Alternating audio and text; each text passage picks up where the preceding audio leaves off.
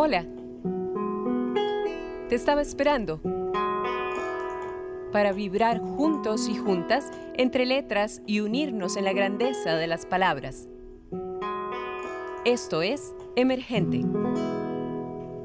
Soy Wendy Alvarado y esto es Emergente, el espacio que llega para compartir entre letras, música y mucho arte. En esta ocasión conversamos con la guitarrista costarricense María José Martínez. Mi guitarra, hay un hondo misterio en tu sonoro y ardiente corazón, guitarra mía. Gozas pensando y hay en tu alegría transportes de pasión, gotas de lloro.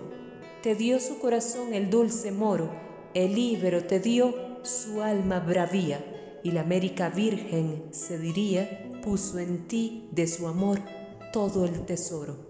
Por eso en tu cordaje soberano, que vibra con acento casi humano, es a veces tu voz como un lamento, como queja de tu alma solitaria, en cuya triste y mística plegaria florece sin cesar el sentimiento. Agustín Barrios Mangorín.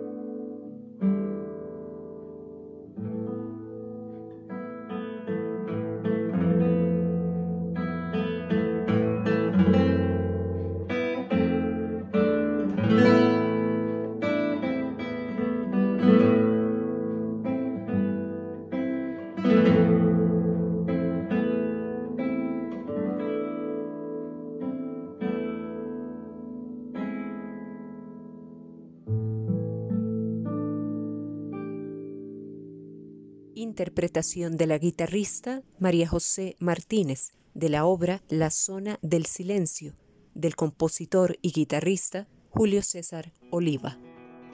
Hoy tenemos el honor de compartir este espacio con la guitarrista María José Martínez, quien es una de nuestras grandes representantes en el ámbito musical y a quien felicitamos por obtener recientemente su título como licenciada en música con énfasis en la enseñanza de la guitarra de la Universidad de Costa Rica. Mari, muchísimas gracias por compartir este espacio con nosotros. Yo quisiera preguntarte, ¿por qué consideras que tanto a nivel mundial como nacional la cantidad de mujeres guitarristas en comparación con hombres y otras mujeres en la música es tan escaso? ¿Acaso será por diferencias en el proceso de formación? Hola Wendy, en primer lugar agradecerte por la invitación emergente. Considero que es un espacio radiofónico de gran apoyo para los y las artistas nacionales. Con respecto a tu pregunta, creo que es una interrogante que muchas personas tienen, sobre todo al observar las dinámicas de género en la guitarra a nivel internacional y nacional. No tengo una respuesta precisa, pero considero que hay factores externos que han contribuido a que existan más hombres que mujeres guitarristas. Por ejemplo, el rol social que se le asignaba o se le ha asignado a la mujer con respecto a la maternidad, a atender los quehaceres del hogar, y que no se pueda desenvolver de igual forma a nivel profesional que el hombre. A esto le añado que la mujer logró en forma posterior al hombre estudiar e incluso estudiar una carrera profesional. Esto también retrasa quizás la evolución o las dinámicas a nivel profesional, ¿verdad? En cuanto a la cantidad de hombres y mujeres que han existido. Asimismo, creo que el, hecho de sexualizar a la guitarra, al instrumento como tal, como una mujer, Ya sabemos que existe literatura, tanto en poesía y libros, que hablan de cómo la guitarra es similar al cuerpo de una mujer, que tiene sus curvas. Se le añaden palabras como que la guitarra es dulce, es delicada, se debe tratar con dulzura, con ternura.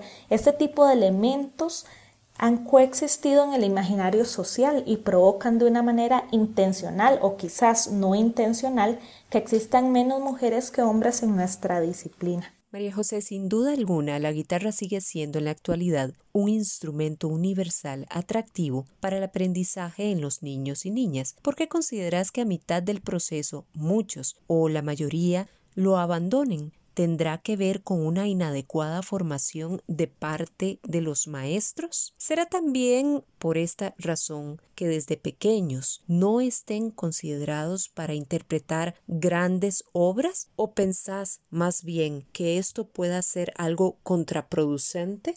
Mi aprendizaje musical lo inicié a los cuatro años y nunca he cesado este proceso. Siempre he vivido enamorada de la música, de la guitarra, de la guitarra clásica. Sin embargo, sé que mi historia de vida no se asemeja a la de muchas personas. El compromiso que requiere cualquier disciplina artística, sea música, teatro, danza, pintura, es muy alto y sobre todo en la niñez, ese compromiso está unido al apoyo y seguimiento de padres y madres. Bajo mi experiencia como docente en estos últimos siete años, me he dado cuenta que es muy poca población de niños y niñas que adquieren tal disciplina y compromiso hacia el estudio de la guitarra clásica. En ocasiones es porque no se logra un equilibrio entre los estudios escolares, la música y las demás actividades extracurriculares que realizan. Esto limita que exista una continuidad.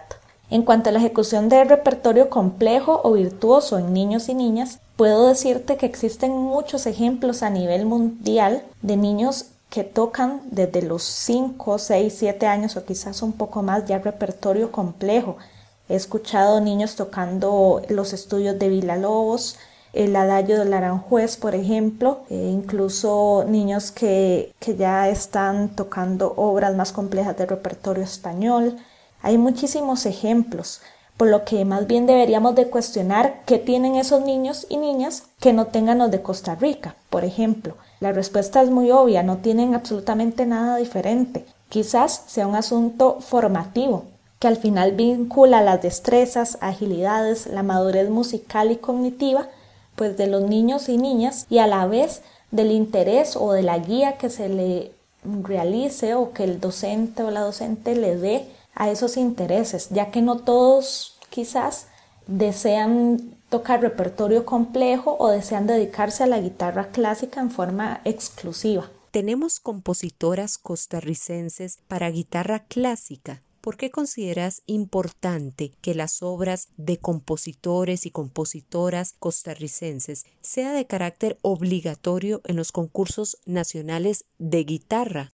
El año pasado defendí mi trabajo de tesis sobre compositoras para guitarra del siglo XXI y esto me llevó a investigar y trazar una línea temporal de las compositoras fuera del país, pero también de Costa Rica. Podría mencionar que existen obras escritas por Natalia Esquivel, tanto para guitarra solista como para música de cámara con guitarra incluida, y Sandra Duarte, quien tiene una obra para guitarra sola, el cual solo se encuentra el manuscrito, y para música de cámara también. Sin embargo, creo que se debería de incentivar la producción de obras para guitarra de compositoras en el país. Considero que existe un faltante al respecto.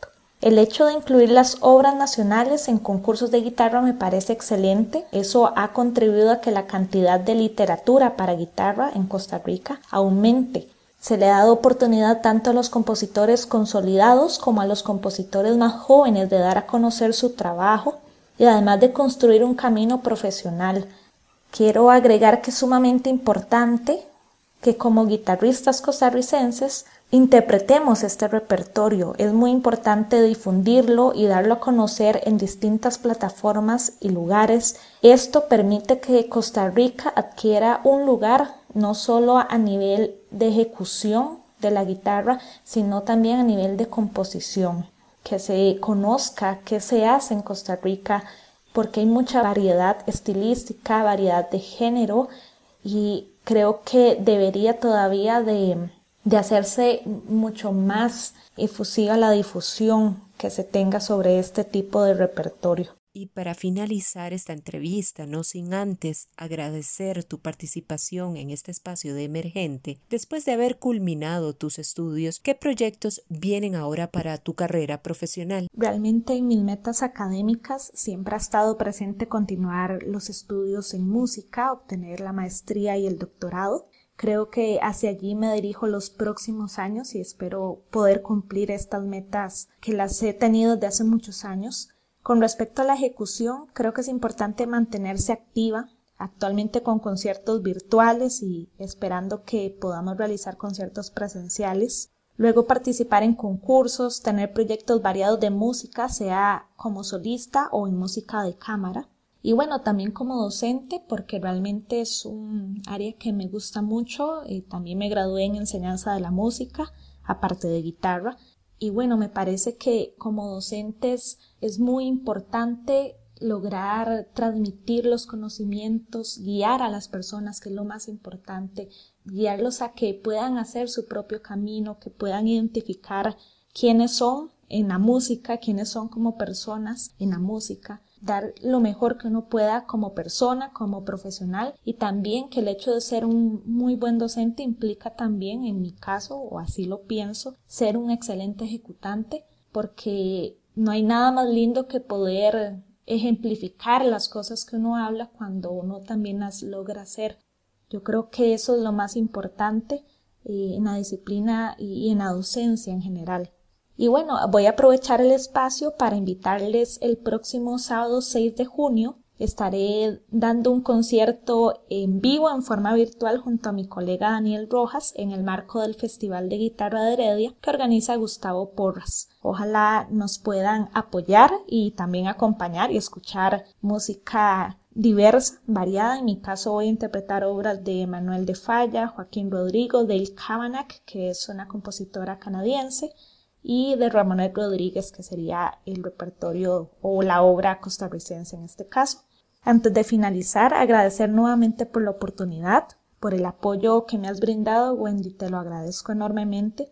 Y como mensaje, decirle a todos los guitarristas, tanto profesionales como aquellos que están iniciando su proceso, que continúen, que insistan en hacer proyectos, en posicionar a Costa Rica tanto a nivel internacional como aún más expandir la guitarra en el país.